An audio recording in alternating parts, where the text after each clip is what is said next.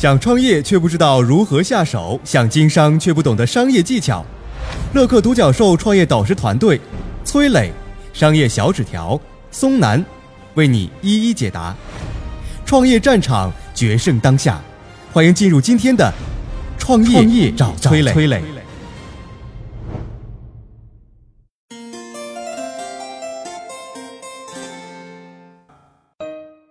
什么人们会讨厌大部分营销广告？有没有什么办法降低用户对广告的抗拒呢？有请崔磊。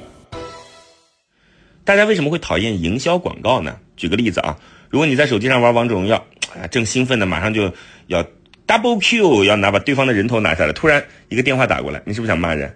实际上，这时候你就产生了心理抗拒。说白了，就是在你感觉自己的控制权或者选择权被不合理剥夺的时候，你的内心就会产生抵触的心理。你想想看啊，营销广告是不是就是这样？我们经常在刷朋友圈的时候，想看看朋友圈都发了什么动态，结果刷着刷着各种微商的广告出现了，你是不是特别反感，产生一种心理抗拒？那你怎么降低用户对广告的这种抗拒呢？啊，我讲几种方法。第一呢，要思考用户在什么场景当中会看到广告。而你的广告就是要迎合用户当下的场景，做的足够自然，不要阻碍了用户的目的。举个例子啊，我们刷微博是不是想浏览热点或者是一些有趣的话题、段子等等？所以你的广告有趣就非常重要。就像杜蕾斯每次的借势营销，用户就不会反感。比如啊，二零一二年北京奥运会的时候，刘翔因为受伤摔倒了，杜蕾斯立马就说：“最快的男人并不是最好的，坚持到底才是真正强大的男人。”这样用户就不会反感了啊。再比如电梯广告。想想看啊，从古至今，当人们面对一堵墙的时候，我们希望看到的是什么？当然是看通知了，像古代的告示之类的嘛，对吧？我们上学的时候，学校的墙上也会贴什么排名啊、活动、比赛各种通知。所以呢，做电梯广告的思路也是一样的。你要是整个走心的文案，谁会对着一堵墙看你写的情感故事或者是段子呢？所以很多成功的电梯广告给人的感觉就是一种通知。比如说什么找工作，我要跟老板谈谈，就好像通知你有款软件能够让你找工作的时候直接和老板去聊天一样。通知给你啊。第二，如果你的广告一定会干扰到用户的目标，那么我建议你用可预期的确定的方式出现，这样能让用户预期到你要打广告了，减少负面的影响。比如你在腾讯视频上面看电影，如果你没买会员，一般会在开头的时候给你整个一分钟的广告，这是你早就知道的嘛，所以没那么反感。毕竟我不是 VIP 嘛。但你想想啊，以前我们在电视机上看电视看这个电影的时候，往往是最精彩的时候，然后到了广告时间，你想哪个更让人反感？同样会对用户形成干扰的广告，但是第一种它的确定性更高，用户知道它会出现，所以负面影响也会小很多。总之啊，你不要尝试去拿用户在当下场景中不想看的东西去烦他们。如果非要让他们看，你得让广告符合场景，或者让用户在心里有个预期，这样才能减少用户对广告的反感。嗨，大家好，我是崔磊。下拉手机屏幕，在节目简介里有我的个人微信号。朋友圈我会分享创业思考、商业观察，以及和支付宝、抖音等巨头合作的创业好项目，欢迎您来交流。我们的创业平台乐客独角兽已经汇聚了三万多名各行各业的创业者，欢迎您来寻找资源。有请商业小纸条。关于广告呢，一直是被人讨厌的，是吧？实际上，因为广告营销产生的这种讨厌，或者说叫抗拒，这是一种很自然的叫广告回避的现象。那么要降低广告回避，让上帝们啊，让消费者们不反感咱们的广告，该怎么做？两个个人的小建议。第一个，你可以试试看啊，真诚一点啊，最高级的套路叫真诚。你可以为你的广告啊找一个正当的理由。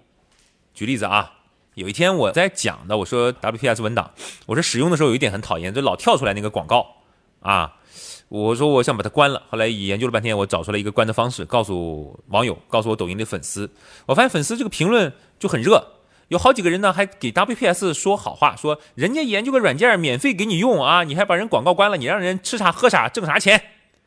哎，你看你看你看，还有人帮他们想这个啊，那别人的生存问题是不是？我作为消费者，我还不能把他广告给关了，是吧？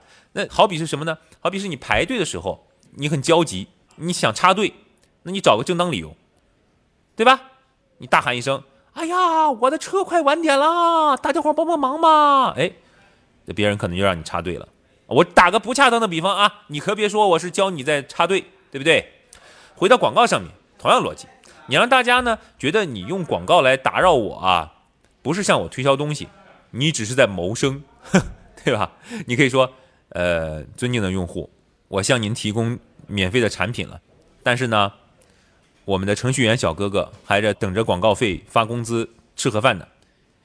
感谢你，你这么一发啊，真有人这么干的啊，真的有人这么干的。你这么一干，哎，那人家那个去广告那个键啊，他就摁不下去，对吧？哈，同情心嘛，是不是？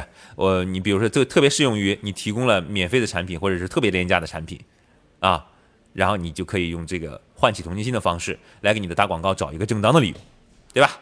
毕竟呢，用你的人太得力了嘛，这吃人家嘴短。啊，拿人家手短，是不是？再比如你提供的广告信息，如果说对他有用的话，他就更加不会反感了，是吧？那这个更多的要用到这个科技的能力，是不是？比如说你在淘宝里搜过什么什么东西，过了两天呢，类似于你搜的那个产品的一个广告就跳出来了，你这个时候你就觉得，哎，这叫什么？正中下怀啊！你最近想买车呢，那朋友圈看到了一条，哎，某款车的广告。你正好是你想要那个价位，那你就点你的广告嘛，对不对？这时候你就不反感了。当然，这个精准的传播、精准的匹配到用户，呃，把广告准确的、高效的分发，那这是一个科技的生意了。当然，你也可以用人工的方式来做，对吧？第二点呢，我要说的是，你不要让客户感觉到你的营销是在有意去控制他们的选择。如果说他们感觉你在控制他，他就会产生反感。没有人喜欢被控制，是吧？以前的小米。会搞这个饥饿营销，Are you OK 的雷军就站出来说：“米粉们，Sorry，我们的小米手机啊，抢购的人太多嘞，我们的产量跟不上啊，对不起啊，等等吧。”哎，呃，你说他是故意的吗？我不知道，我也不敢说，但他肯定是吊了人的胃口，来显示他的手机有多火，是吧？就说我这东西有多好，大家都抢，完了我跟不上，对不起你等等，是吧？啊，那你对这样的营销，也许。在开始的时候就没那么反感，然后大家都搞饥饿营销，那就完蛋了，是吧？所以广告啊，营销行为要降低反感，一个重要的方式就在于不要让他们感觉到，这是第一点。啊，广告的营销最高境界是润物细无声，让他感觉到自然。我曾经呢跟很多创业者沟通过，发现创业者最大的痛点就是缺少资源、缺少链接。